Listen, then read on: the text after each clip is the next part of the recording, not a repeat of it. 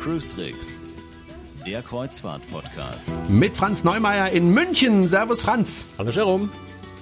Und mit Jerome Brunel in Horb am Neckar. Ziemlich verschneit hier bei uns in Horb. Ich nehme an, bei euch in München sieht's ähnlich aus, oder? Das ist ziemlich ähnlich, ja. Da ist einfach, ähm, ja, endlich mal Winter. Ja. Was soll sich ja gar nicht Soll ja beschweren? nicht das haben wir jahrelang nicht gehabt. Jetzt beschweren wir uns, Ja. dass Winter ist. Ja. Gut, und von den winterlichen Gefilden gehen wir mal äh, in das Thema Kreuzfahrt. Das ist ja unser Thema hier. Und äh, da gibt's ein paar Nachrichten, die wir Ihnen näher bringen möchten. Ein paar Neuigkeiten, zum Beispiel von TUI Cruises. Denn TUI Cruises untersucht die Lebensmittelabfälle. Franz, wie muss ich mir das vorstellen? Also wenn ich gegessen habe, kommt dann der Kellner und mit der Lupe und guckt genau nach, was ich da übrig gelassen habe. Oder wie muss ich mir das vorstellen? Naja, ganz so tief bin ich in dem Projekt natürlich nicht drin, dass ich weiß, wie sie das genau vor Ort machen. Aber die Idee als solche ist klasse.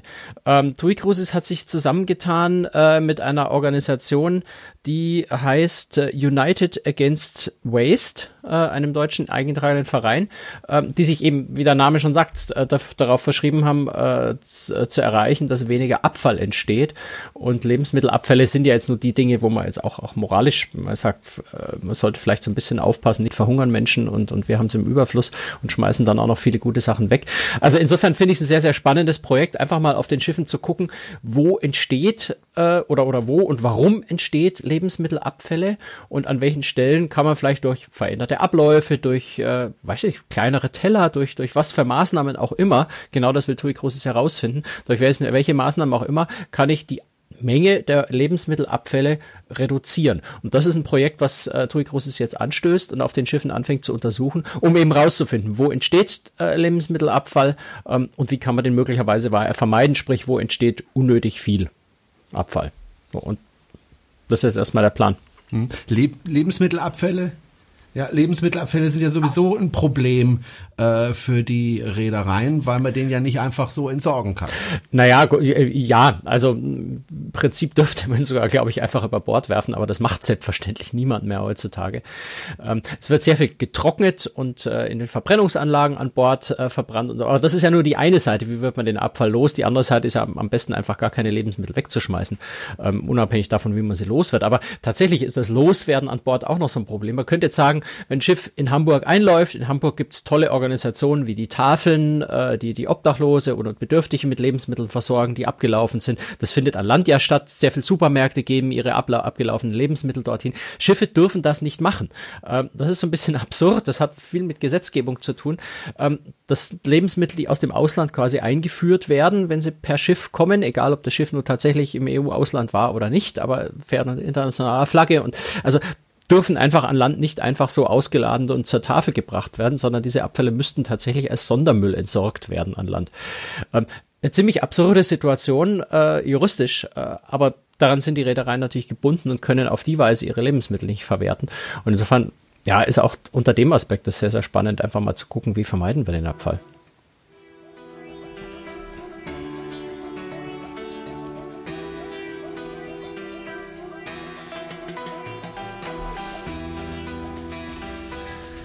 Zum nächsten Thema. Das ist äh, leider ein etwas trauriges Thema. Es gab ja in Fort Lauderdale ähm, einen Anschlag. Da hat ein Ex-Soldat äh, mehrere Menschen ja regelrecht hingerichtet. Äh, es gab fünf Tote und Franz, äh, warum sprechen wir darüber? Ganz einfach, weil vier der fünf Toten äh, waren Kreuzfahrpassagiere. Ne?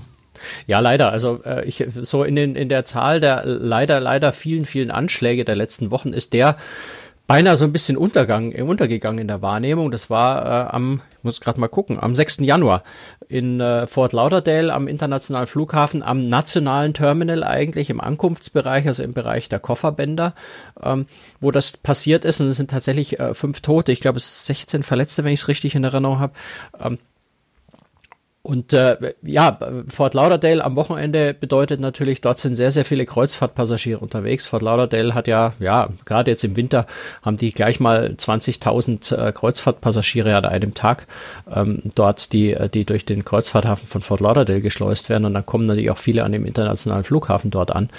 Ähm, und insofern hat es leider und traurigerweise tatsächlich bei dem Anschlag dann äh, auch äh, fünf Kreuzfahrtpassagiere äh, ähm, ja, erwischt. Jetzt muss man sagen, es waren alles Amerikaner. Ähm, es war das, das nationale Terminal, muss aber auf der anderen Seite auch bedenken, das nationale Terminal äh, ist trotzdem, äh, könnte auch Deutsche betreffen, weil natürlich, wenn jemand zum Beispiel mit Delta Airlines in die, in die USA fliegt, dann fliegt er über Atlanta, steigt dort in nationale Maschine um und kommt dann eben auch an diesem nationalen Terminal in Fort Lauderdale an. Also leider eine, eine sehr, sehr, sehr, sehr reale Bedrohung, die da, äh, die da existiert hat und äh, zeigt für mich so ein bisschen, ja, dass man eigentlich, eigentlich fast nirgendwo mehr sicher heutzutage ist. Das ist sehr, sehr traurig. Ähm, was kann einen eben leider auch in den USA erwischen das was das was was ich was ich finde, was eigentlich äh, fatal ist und deswegen kann einem das in Europa zumindest sowas äh, weniger passieren, äh, ist die Tatsache, dass man äh, dass der dass der Mann wirklich im Flughafen selbst sowohl eine Waffe als auch äh, Munition dazu hatte. Äh, dann ist es in den USA ist der Transport von Waffen im aufgegebenen Gepäck äh, und auch von Munition wesentlich leichter machbar als in Europa. Das heißt, er hat tatsächlich ja seine Waffe und sein, äh, seine Munition im aufgegebenen Gepäck gehabt, hat das vom Gepäckband genommen, auf der Toilette die Waffe geladen und ist dann wieder wieder zurückgegangen. Das ist in Europa weniger denkbar. Ähm, aber jetzt auch nicht vollkommen ausgeschlossen, weil auch in Europa kann ich durchaus im versiegelten Koffer zum Beispiel äh, Waffen äh, mitnehmen. Allerdings wird dann von Sicherheitsbeamten den Menschen das übergeben. Also es ist wesentlich, wesentlich strenger reguliert, als das in den USA der Fall ist.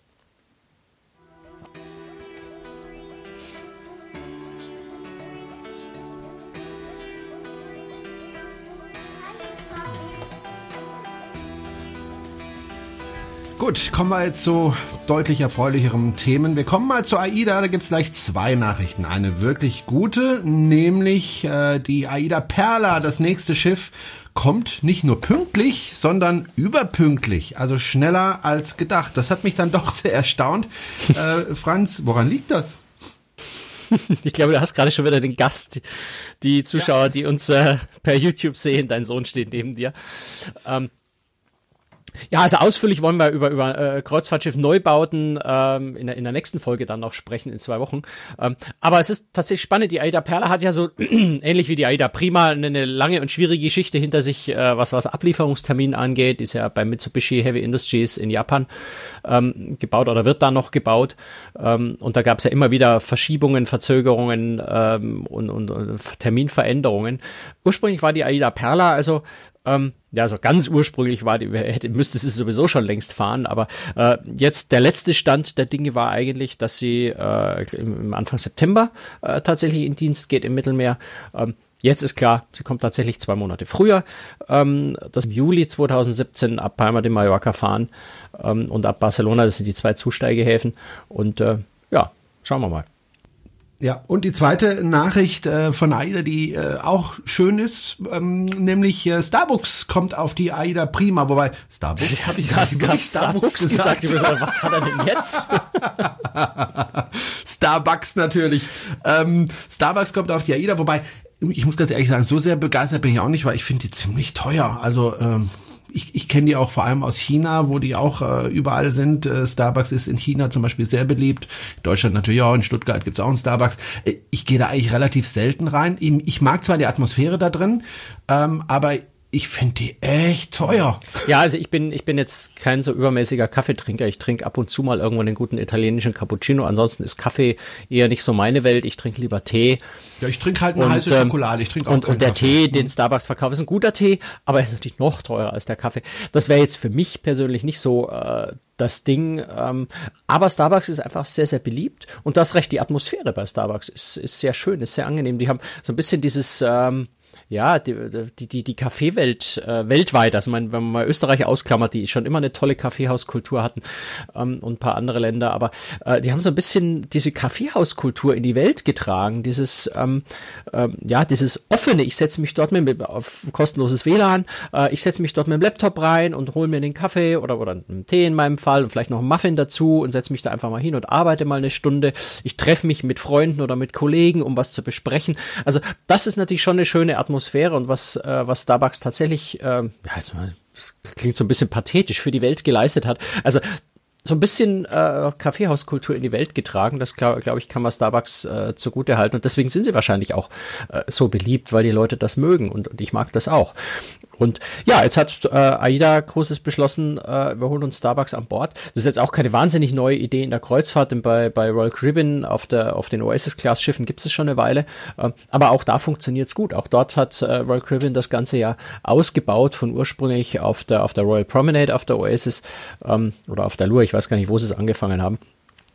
Ähm, und haben es inzwischen ja verlegt auf den Boardwalk, wo es ein richtig eigener Starbucks-Laden ist, also mit der vollen äh, Karte und, und so ein bisschen diese, diese Atmosphäre, die Starbucks auch bietet. Ähm, ja, und das macht AIDA jetzt auch und ähm, ja, insofern erstmal Starbucks auf einem deutschen Schiff, auch was Schönes. Hm. Bin ich mal gespannt, äh, wie das bei den Leuten ankommt, wobei äh, ich habe da eigentlich relativ wenig Bedenken. Ähm, und die Preise werden wahrscheinlich wie an Land sein, ne? Äh, oder kann man da auch wieder mit Getränkepaketen arbeiten? Also ehrlich gesagt weiß ich das nicht, aber äh, ich mhm. kann mir nicht vorstellen, dass das funktioniert, weil letztendlich ist es ja auch nichts anderes als ein, ein, ein, eine Franchise, äh, Franchise-Location von mhm. Starbucks an Bord der Schiffe. Und Starbucks wird da auch sehr genau darauf achten, dass natürlich da kein Preisdumping aus deren Sicht äh, an Bord der Schiffe stattfindet. Nein, ich gehe davon aus, dass es ein ganz normaler Starbucks-Laden mit den ganz normalen Preisen sein wird. Ähm, da wird, wird nichts anders sein äh, und Getränkepakete mäßig ist bei AIDA eher nicht so äh, intensiv. Ähm, insofern wird das so sein wie an Land auch. Sehe ich jetzt mal so.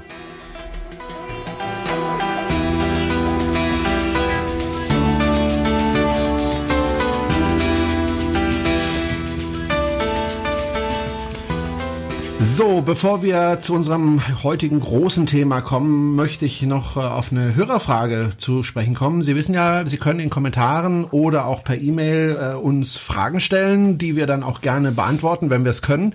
Und äh, der Markus hat uns geschrieben, und zwar schreibt er, wie sieht es momentan aus mit den Neubauten des Kreuzfahrtterminals in London? Habe lange darüber nichts mehr gehört. Mich würde mal interessieren, ob auch unsere deutschen Schiffe AIDA und mein Schiff planen, diesen Hafen anzufahren. Gruß und macht weiter so. Absender der Markus. Also, Kreuzfahrtterminal London. Was gibt's da Neues, Franz? Ähm, ja, um ehrlich zu sein, mir geht's da so ein bisschen wie Markus. Ich habe lange davon nichts gehört und habe auch äh, mit Recherchen jetzt nicht, nicht viel rausfinden können, äh, zusätzliches als äh, außer dem letzten Stand von vor etwa einem Jahr.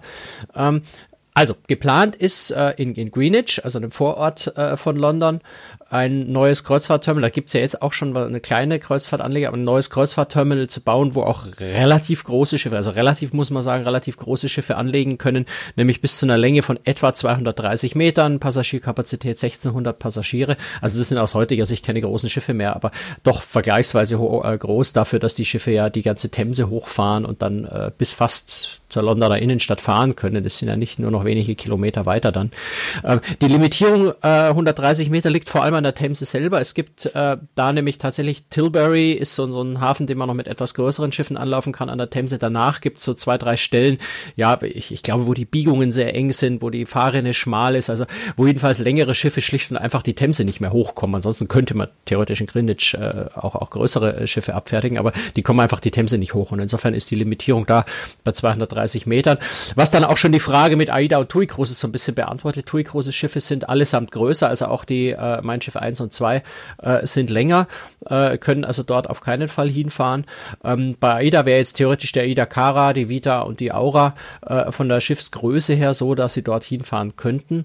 Ähm, ich habe aber jetzt auch bei AIDA nicht gesehen, äh, dass irgendwelche Anläufe äh, tatsächlich an dem neuen Greenwich Terminal äh, vorgesehen sind. Ich habe auch der, der Hafenbehörde von London eine Mail geschrieben mit der Frage, wie denn der Stand der Dinge äh, das beim Kreuzfahrtterminal ist. Ich habe leider keine Antwort bekommen. Ähm, also der letzte Stand, äh, auch aus den News, äh, die man so lesen kann, ist, dass es zuletzt äh, heftige Streits gab äh, in Richtung Umweltschutz. Ne? Die Leute, die in Greenwich, wo äh, Greenwich wohnen, fanden es nicht so lustig, dass da größere Schiffe dann äh, anlegen und ihre Abgase in die Luft blasen. Da gab's äh, Prozesse, die aber die Anwohner verloren haben. Also die, äh, die, die ähm, Planer, äh, die Stadt, äh, die das Ganze baut, äh, hat den Prozess gewonnen und dürften also bauen. Ich habe aber keinerlei Informationen dazu gefunden, wie weit der Bau eigentlich fortgeschritten ist, ob er überhaupt schon angefangen hat und wann das Terminal eröffnet werden soll. Eigentlich sollte es 2017 in Betrieb gehen. Ich spekuliere jetzt mal und behaupte, das wird vermutlich nicht stattfinden, denn sonst hätte man was gehört dazu. Mehr ist im Moment zu dem Thema leider nicht rauszufinden, außer man fliegt mal hin und guckt nach. Wer da dort ist, bitte gerne mal gucken und fragen, uns Bescheid sagen, aber mehr ist im Moment dazu leider nicht zu finden. Wenn ich dazu noch was rausfinde, dann äh, berichte ich natürlich in der nächsten Sendung, in der nächsten Folge darüber.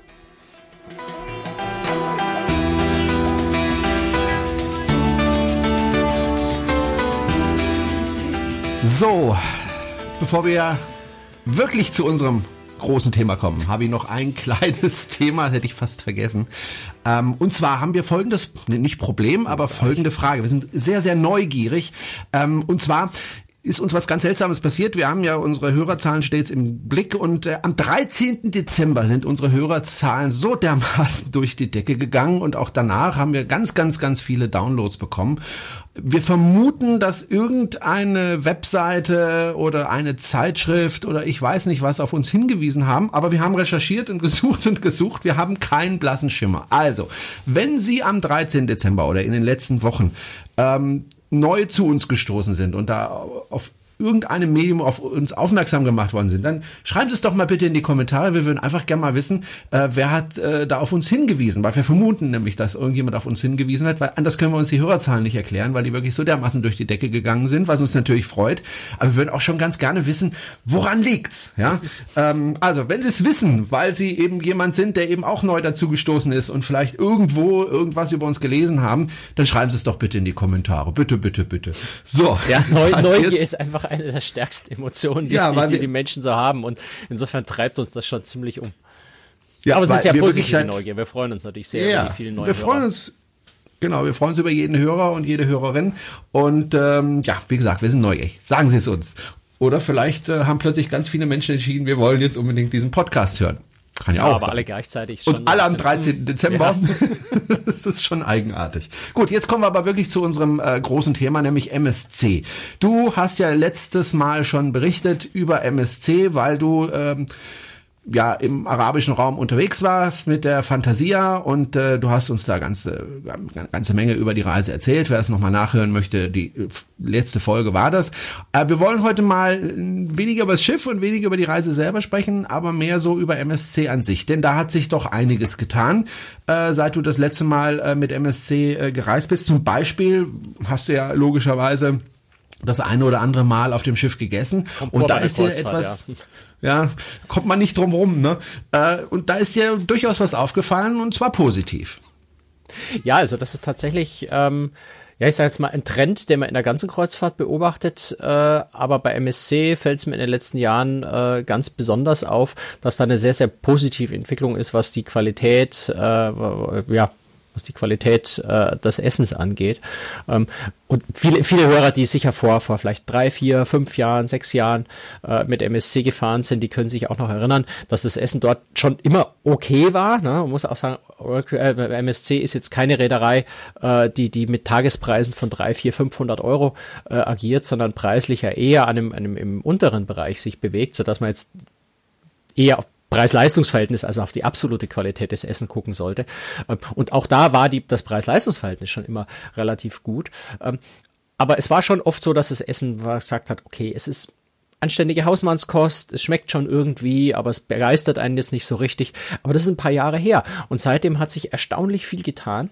Und MSC hat da enorm aufgeholt und das ist mir gerade bei der Reise jetzt auch wieder sehr, sehr aufgefallen, ähm, dass man wirklich, gut, das war jetzt auch ein bisschen eine besondere Reise, muss man auch sagen, es war über Weihnachten und Silvester, ähm, aber wir hatten eben im, im normalen Hauptrestaurant hatten wir am, äh, am, am Weihnachtsabend, also am 24, äh, am 25, 24 sind wir erst angereist, am, am 25. Abends, äh, ja, hatten wir im normalen Hauptrestaurant Hummer. Ähm, und der war auch noch gut. Also der war, war jetzt nicht so, so, so, ein Gummienten-Billighummer, sondern es war ein, war ein sehr, sehr, sehr, sehr feiner, sehr, sehr gut äh, gekochter Hummer, der einfach lecker war. Ähm, so also symptomatisch, so als Beispiel dafür. Ne? Ähm, auch ein Risotto. Ähm, die ganze Branche hat sich eigentlich immer lustig gemacht über Douglas Ward, also der, der, der große äh, britische Kreuzfahrttester und Guru mit seinem äh, Berlitz äh, Guide, äh, der äh, ja, das, das also schon vor vielen Jahren das äh, Risotto bei MSC als das beste Risotto, das er je gegessen hat oder irgendwie so ähnlich äh, gekennzeichnet. Und das war damals wirklich nicht so. Es war ein ganz passables Risotto, aber es war nicht so der große Brüller. Und das, das war immer so ein bisschen dubios, warum Douglas Ward das so toll fand. Äh, vielleicht hat er immer nur im, im im Yachtclub Spezialitätenrestaurant gegessen. Ähm, aber inzwischen ist wirklich auch das Risotto, was ich im Hauptrestaurant kriege, ist so gut, dass ich wirklich während der Reise, ich habe drei oder viermal Risotto bestellt, weil es einfach, es ist, es ist einfach perfekt. Es ist wirklich auf den Punkt. Es ist ein richtig tolles italienisches Risotto, so wie man sich das vorstellt. Ähm, und das sind viele so Kleinigkeiten, die wirklich deutlich, deutlich besser geworden sind. Und man sagen muss, jetzt ist MSC wirklich auf absolut gleichem Niveau wie viele andere, äh, auch internationale ähm, Reedereien in diesem mittleren Massenmarkt ähm, und muss sich da überhaupt nicht mehr verstecken, was die Essensqualität angeht. Und das finde ich ein sehr, sehr großer Fortschritt und das ist eine Beobachtung, die, glaube ich, auch viele Hörer äh, gemacht haben. Und bitte, bitte kommentieren Sie und, und äh, beschimpfen Sie mich, wenn's, wenn, wenn Ihre Erfahrung eine andere ist. Ähm, aber das ist so eine Beobachtung, die ich wirklich über die letzten Jahre gemacht habe als Entwicklung. Und jetzt auf der Fantasie hat sich das auch nochmal wieder bestätigt. Also ab jetzt bist du, bist du für viele wahrscheinlich nur noch der Risotto Franz.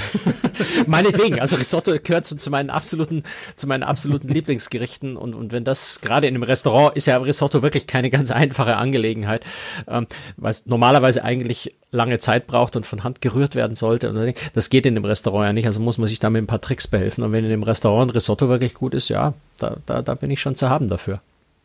Wir haben ja schon letztes Mal über deine Landausflüge gesprochen. Lass uns das mal ein bisschen vertiefen. Ähm, wenn ich das letzte Mal so richtig verstanden habe, da war die Organisation so ein bisschen lala und die Ausflüge an sich eigentlich ganz okay. Ja, also wir haben das letzte Mal schon schon ein bisschen ausführlicher darüber gesprochen, deswegen äh, das vielleicht einfach nur nochmal der Vollständigkeit halber erwähnt. Äh, mein Eindruck war so ein bisschen, dass die Organisation der Ausflüge an Bord einfach etwas ähm, schwierig war, manchmal auch ein bisschen chaotisch. Ähm, das kenne ich jetzt von anderen Reedereien als, als konsequenter organisiert. Ähm, kann vielleicht zum Teil auch am Publikum liegen, ja, wenn ich also da, da jetzt nie, nie niemanden irgendwie diskriminieren, aber ich glaube, jeder, jeder weiß, dass äh, ja gerade ein Italiener es vielleicht mit Terminen, mit Zeit nicht ganz so genau nimmt und vielleicht so die, äh, die, den, den Treffpunkt im Theater um 17 Uhr vielleicht so eher als grobe Empfehlung versteht und einfach mal um 17.20 Uhr, 17.30 Uhr angedackelt kommt. Ähm, wohingegen natürlich umgekehrt, man kann es auch aus italienischer Sicht jetzt negativ Deutschen gegenüber sehen, der Deutsche steht fünf Minuten vor dem Treffpunkt da und klopft schon mit der Hand auf seine Uhr und sagt, wann geht's jetzt hier endlich los? Ähm, und wenn so zwei Dinge aufeinandertreffen, ist es natürlich eine besondere Herausforderung für eine Reederei, das zusammenzukriegen, äh, weil der Deutsche sitzt dann im Bus und wartet eine Stunde, bis der letzte Italiener auftaucht. Der Italiener ist genervt von dem blöden Deutschen, der ihn ständig so unter Druck setzt. Ähm, das zusammenzukriegen ist zugegebenermaßen eine große Aufgabe, äh, ist sicher eine der schwierigsten logistischen Aufgaben im, im Passagierbereich auf, auf einem Kreuzfahrtschiff. Äh, trotz allem sehe ich einfach, dass andere Reedereien äh, das mit einer anderen äh, Weise der Organisation besser in den Griff kriegen. Ähm, das ist mir tatsächlich ein bisschen negativ aufgefallen. Damit kann man leben, wenn man das mit viel Gelassenheit nimmt. Ähm, aber es gibt natürlich äh, bessere Varianten. Also ich sage einfach mal, viele amerikanische Reedereien machen das so, dass sie sagen, Treffpunkt ist, bleiben wir bei dem Beispiel, 17 Uhr im Theater. Ähm, um 17 Uhr ähm, ja, gibt man da meistens noch so fünf Minuten Puffer und dann hebt jemand äh, das, ein Guide das Schild hoch, äh, Ausflugsnummer 37. Äh, alle, die bei Ausflug 37 dabei sind, bitte hinterher, dann geht man gemeinsam zum Bus, steigt in den Bus ein und der Bus fährt ab. Und wer dann 20 Minuten zu spät kommt, ja, der steht halt dann im Theater und hat Pech gehabt. Und ähm, das ist jetzt aus unserer deutschen Sicht, die wir sagen, wir wollen bitte pünktlich wegkommen, äh, natürlich die geschicktere Variante. Aber Franz würde mir sich da so ein bisschen wünschen. Man hat doch im Urlaub Zeit. Naja, im Prinzip schon. Auf der anderen Seite, weißt du, wenn ich, wenn ich in irgendeinem Land bin, wo ich noch nie war und ich habe einen Ausflug, äh, der dauert vier Stunden und der kommt kurz vor Abfahrt des Schiffs wieder und ich fahre eine Stunde später ab, dann habe ich halt nur noch drei Stunden. Und da denke ich mir dann schon, hm, das ärgert mich. Finde ich nicht, finde ich nicht gut. Ne? Wenn ich vier Stunden ja, man hat ja auch mich auf vier Stunden bezahlt. einstelle, möchte ich auch irgendwie dann haben. Ne? So, also da glaube ich, kann man noch ein bisschen was verbessern. Ähm, da ist noch Luft nach oben. Hm. Ich bin ja selber mit MSC noch nicht gereist. Ich kenne AIDA, ich kenne TUI Cruises. Ähm, wie muss ich mir das vorstellen? Also worauf lasse ich mich da ein, wenn ich äh, MSC fahre? Ist das so eine äh, so eine Geschichte, dass äh, ich äh, dann einfach viele Italiener auf dem Schiff habe und wenig Deutsche? Oder ist das sehr gemischt? Oder sind da inzwischen mehr Deutsche als Italiener drauf? Oder wie muss ich mir das vorstellen? Na, das kannst du so pauschal natürlich nicht sagen. Das hängt sehr, sehr stark davon ab, wo die Schiffe abfahren, äh, ob gerade Schulferien in dem einen oder dem anderen Land sind. Ähm, natürlich ist äh, MSC ist sehr ich sage mal, mediterran geprägt. Natürlich ist Italien ist nach wie vor, soweit ich weiß, der größte Markt für MSC, aber Deutschland ist dann auch ganz, ganz knapp dahinter der zweitgrößte Markt. Also da ist bei MSC schon auch relativ viel äh, Deutsche an Bord. Auch, auch äh, jetzt äh, bei unserer Arabienkreuzfahrt war das der Fall. Äh, Gibt es ja auch diese Kooperation mit, mit Etihad äh, als Fluggesellschaft, ähm, wo, wo auch Gruppenbuchungen auf den Flügen, also wo man auch äh, das, das Paket zusammen äh, Schiff und Flug äh, buchen kann, wo also doch relativ viel Deutsche auch einfach äh, mit an Bord sind. Ähm, aber du hast bei MSC und, und du hast natürlich MSC hat sehr sehr starke äh, sehr sehr sehr sehr viele Schiffe in Deutschland ja auch positioniert gerade im Sommer Nordland ne? in, in Hamburg in Warnemünde in Kiel. Ähm, also da ist das sind äh, das sind wirklich äh, Abfahrten wo auch überwiegend Deutsche dann an Bord sind äh, bei diesen Reisen. Also kommt tatsächlich so ein bisschen auf die Abfahrtsorte natürlich auch an. Das ist bei allen Reedereien irgendwo so. Ähm, aber du hast bei MSC eine Reederei, die sehr familienfreundlich ist und damit auch sehr, sehr viele Familien und Kinder an Bord sind. Also du kannst schon immer davon ausgehen, dass eine, gerade jetzt, mein über Weihnachten ohnehin, das waren Weihnachtsferien, ähm, dass da viele hundert Kinder an Bord sind und es auch nicht immer ganz so leise zugeht. MSC gehört jetzt auch nicht zu den Reedereien, äh, die viel Wert darauf legt, die Kinder möglichst weit wegzusperren und ihnen den Schalldämpfer über den Kopf zu stülpen. Ähm, ich übertreibe nur die jetzt ein bisschen, macht keiner sonst auch nicht. Ähm, aber äh, bei MSC findet das Thema Familienleben und Kinder sehr viel mehr in der Öffentlichkeit statt und Italiener sind dafür bekannt, dass sie sehr familienfreundlich sind und einfach dann auch toleranter gegenüber Kinderlärm, gegenüber tobenden Kindern. Ähm, da, da gibt es dann eben diese bösen Blicke, äh, wenn das Kind nur ein kleines bisschen lauter redet, eben nicht, sondern äh, da wird auch im Restaurant auch mal toleriert, äh, dass ein Kind einfach mal am Boden spielt oder so im Restaurant. Also das hatten wir bei uns war am Nebentisch, war übrigens eine chinesische Familie ähm, mit zwei kleinen Kindern, ah, ja. die, ja, also aus, aus deutscher Warte würde ich jetzt mal sagen, die beiden waren unglaublich unerzogen. Äh, die haben einfach gemacht, was sie lustig waren. Die haben sich auf den Boden gelegt, die haben ihre ganze Brigade an Kuscheltieren, ihre ganze Brigade an Kuscheltieren mitgebracht und am Boden ausgebreitet. Ähm, ich glaube, bei den meisten internationalen Reedereien würde dann irgendwann mal der Oberkellner kommen und den Eltern vorsichtig erklären, dass sie vielleicht etwas zurückhaltender und der arme Kellner, der nicht mehr durchkommt und sowas. Ähm, Nee, da hat's da, da äh, akzeptieren, äh, da ist das einfach akzeptiert. Da versucht der Kellner irgendwie zwischen den Kuscheltieren durchzusteigen, beugt sich nochmal kurz runter und, und spielt ein bisschen mit, wenn er gerade Zeit hat. Das ist also tatsächlich eine ganz andere Atmosphäre, die durchaus auch ihren eigenen Reiz hat. Nur wenn ich sage, ich möchte eine ruhige, gediegene Kreuzfahrt haben und bitte keinen Kinderlärm, möglicherweise MSC nicht ganz die richtige Reederei. Jedenfalls in den Fahrgebieten, wo sehr viele Kinder unterwegs sind. Okay. Also wenn ich jetzt auf die Transatlantikreise gehe, wenn ich wenn ich von Barcelona äh, nach Südamerika, da dürfte sicher die Zahl der Kinder sich sehr, sehr in Grenzen halten. Aber eine klassische Mittelmeerkreuzfahrt, Ferienzeitkreuzfahrt, äh, auch in der Karibik, aber dann auch äh, im, äh, jetzt, jetzt hier in, in, von, von Abu Dhabi oder Dubai aus, äh, auch im Nordland zu Ferienzeiten, da muss man schon einfach davon ausgehen, dass es eine sehr, sehr, sehr familien-kindergeprägte äh, Reise dann auch ist. Hm. Die Reisen von MSC sind ja recht günstig, das hast du ja vorhin schon angedeutet. Ähm, kann ich da trotzdem ein bisschen Luxus erwarten oder sind die Kabinen halt, naja, sauber, aber okay? Ja, also von den, von den Schiffen her äh, ist MSC ebenbürtig zu allen großen Massenmarktreedereien. Also da ist, ist jetzt kein wirklich, kein wirklich großer Unterschied. Die Kabinen haben eine normale Größe, eine normale Ausstattung. Da ist jetzt nichts übermäßig Besonderes, äh, also keine Ausreißer nach oben oder unten.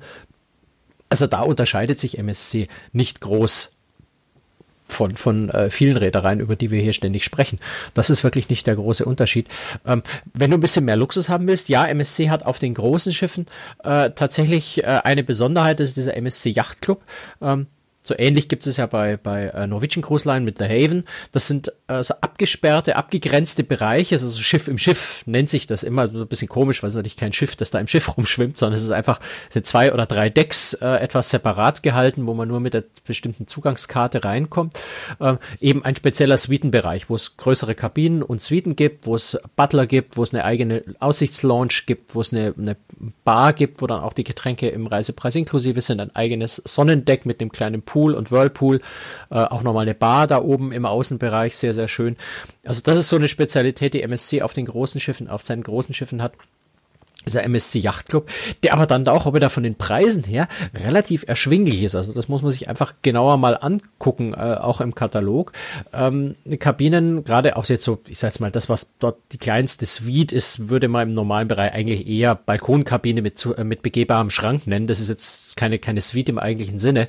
Ähm, aber es ist eine relativ großzügige Kabine, gerade durch diesen begehbaren Kleiderschrank mit viel Platz. Und man hat eben Zugang zu dem gesamten Yachtclub-Bereich eigenes Restaurant, Spezialitätenrestaurant habe ich noch vergessen, was mit dazugehört wo nur die Yachtclub-Kunden essen dürfen. Ähm, also das ist schon äh, ein ziemlich hohes äh, Niveau an Luxus, gerade auch wenn ich, wenn ich meinen Butler habe, ähm, was man dort für vergleichsweise kleine Preise, also das kriege ich natürlich jetzt nicht für 399 Euro inklusive Flug, sondern da zahle ich dann schon mal 1500, 1800, 2000 2500 Euro äh, die Woche. Ähm, aber wenn man das, die, die Qualität und das, was man dafür bekommt, vergleicht mit einer, weiß ich nicht, Junior Suite oder, oder Grand Suite bei Royal Caribbean oder sowas, ähm, dann ist man preislich auf einem etwa, etwa ähnlichen Niveau, hat in dem Yachtclub aber schon ganz ordentliche Leistungen noch mit dazu. Also das ist eine ganz spannende Geschichte eigentlich bei MSC. Hm. Wenn ich äh, als Deutscher auf dem Schiff bin, äh, wie, komm, wie weit komme ich da mit Deutsch bei den Angestellten dort? Oder muss man da zwingend Englisch sprechen können? Also Englisch ist kein Fehler, wenn man Italienisch kann, kommt man auch sehr weit, äh, aber es gibt natürlich deutschsprachige Betreuung. Und MSC gibt sich da tatsächlich inzwischen auch sehr, sehr viel Mühe, oder eigentlich hat es schon immer gemacht, aber es ist mir diesmal auch aufgefallen, dass durchaus auch bei den Kellnern im Restaurant äh, einige dabei sind, die notdürftig Deutsch können. Also natürlich sind das äh, meistens Asiaten, die dort bedienen, ähm, die sich aber sehr viel Mühe geben, dann auch Deutsch zu sprechen. Es gibt natürlich deutsche Speisekarten, also all das, was, was es immer gibt, äh, ein Standard deutsches Tagesprogramm und solche Dinge. Auch das deutsche Tagesprogramm ist durchaus gut übersetzt. Also darauf kann man sich anders als bei vielen amerikanischen Reedereien äh, tatsächlich verlassen. Die Qualität des deutschen Tagesprogramms ist deutlich besser, als das bei vielen amerikanischen Reedereien der Fall ist. Ähm, ja, natürlich gibt es an der Rezeption Leute, die Deutsch sprechen. Also man kommt mit Deutsch Deutsch schon ganz gut zurecht, äh, aber ein bisschen Englisch schadet natürlich nicht, weil es ist, es ist nun mal eine internationale Reederei, davon, damit muss man einfach leben. Ähm, aber es werden auch Durchsagen immer auf Deutsch gemacht. Also man kommt auf Deutsch schon ganz gut klar eigentlich. Zur Not auch ganz hm. ohne Englisch, wenn es sein muss. Okay. Ähm, die Reederei ist ja recht günstig und oder sagen wir mal preiswert.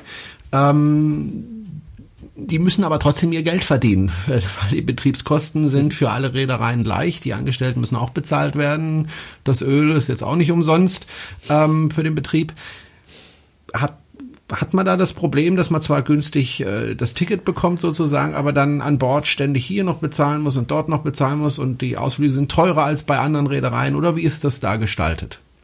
Eigentlich gar nicht. Also da, das, das hält sich alles im, im vergleichbaren Rahmen. Ähm, ganz im Gegenteil, bei Getränken ist mir sogar aufgefallen, dass sie teilweise relativ günstig sind. Also das sind ähm, sehr, sehr faire Preise. Amerikanische Reedereien sind zum Teil deutlich teurer, äh, gerade zum Beispiel Cocktails. Ne, da kriege ich bei MSC durchaus auch mal für sieben Euro einen sehr, sehr, sehr, sehr brauchbaren Cocktail. Wir haben es auch mal ausprobiert. Das ist wirklich gut. Da ist jetzt auch nicht so, dass wir viel an Alkohol sparen würden oder sowas. Ähm, also da kriege ich schon oft auch mal für sieben Euro einen Cocktail, wo ich vielleicht bei einer amerikanischen Reederei 12, 13 Dollar bezahle bezahle. Ähm, insofern Nein, eigentlich nicht. Also das ist nicht so, dass ich dann günstigen Grundpreis habe und dann an Bord äh, bei jeder Gelegenheit abgezockt werde, sondern das ist wirklich äh, alles, alles im fairen Rahmen. Ähm, insofern, nee, also das passt. Ja, das ist wirklich, wie, wie du sagst, preiswert. Ich würde sagen, das Preis-Leistungs-Verhältnis ist einfach wirklich sehr, sehr gut. Hm. Gut. Mal vielleicht, Dann weil du sagst, MSC gehört zu den günstigeren Reedereien, ist, glaube ich, eine Sache, die man immer, immer bei dem Thema anmerken muss. Äh, wenn man, wenn man Anzeigen, wenn man Werbung sieht, 399 Euro inklusive Flug, sieben Tage, Kreuzfahrt, ähm, Natürlich verkauft MSC nicht sämtliche Kabinen an Bord zu diesem Preis, sondern natürlich sind das oft einfach kurzfristige Angebote mit einem kleinen Kontingent, äh, ja, um mit günstigen Preisen auf sich aufmerksam zu machen. Das machen andere Reedereien zunehmend auch. Insofern darf man sich da immer nicht zu sehr blenden lassen von solchen, von solchen äh, ultra Schnäppchenpreisen, die man irgendwo in Anzeigen sieht, sondern da sollte man nicht schon genau auf die Preise gucken, die man dann tatsächlich zahlt für die Reise, die man selber haben möchte und dann vielleicht eben doch in der Balkonkabine, nicht in der Innenkabine, je nach Anspruch. Ähm, insofern ja, man glaube ich beim MSC immer davon reden, dass sie ein sehr gutes Preis-Leistungs-Verhältnis haben. Äh, sie sind nicht zwingend billig. Ne? Gut. dann sind wir am Ende unseres kleinen Podcasts für heute. Franz, wenn ich nichts vergessen habe zu fragen, äh, du schüttelst mit dem Kopf oder nickst mit dem Kopf, um mir das zu signalisieren. nee, alles gut. Das Einzige, was man vielleicht noch anmerken kann, aber das geht sehr, sehr parallel mhm. zu dem, was ich am Anfang zum Thema Essen gesagt habe, ist, äh, dass tatsächlich auch das, das Service, die Freundlichkeit der Crew äh, in ähnlicher Weise zugenommen hat über die Zeit. Also da ist, äh, stelle ich fest, dass einfach sehr viel mehr ähm, ja, eine bessere Ausbildung da ist, eine höhere Selbstsicherheit äh, bei den Crewmitgliedern da ist. Ich habe früher, also vor vielen Jahren, noch MSC-Crewmitglieder oftmals so ein bisschen ängstlich, verschüchtert äh, erlebt, ähm, die heute einfach wirklich selbstsicher, fröhlich, freundlich auftreten, sehr, sehr hilfsbereit sind. Ähm, auch da hat sich sehr viel zum Positiven getan. Das vielleicht noch so schnell angemerkt, das geht ganz parallel zur Qualität des Essens, also einfach insgesamt da eine, eine sehr positive Entwicklung in der Richtung. Hm, schön. Gut, das war's jetzt, jetzt für heute. Ich, äh, jetzt nicke ich mit dem Kopf und sage ja. Jetzt, jetzt schüttelt er mit dem Kopf.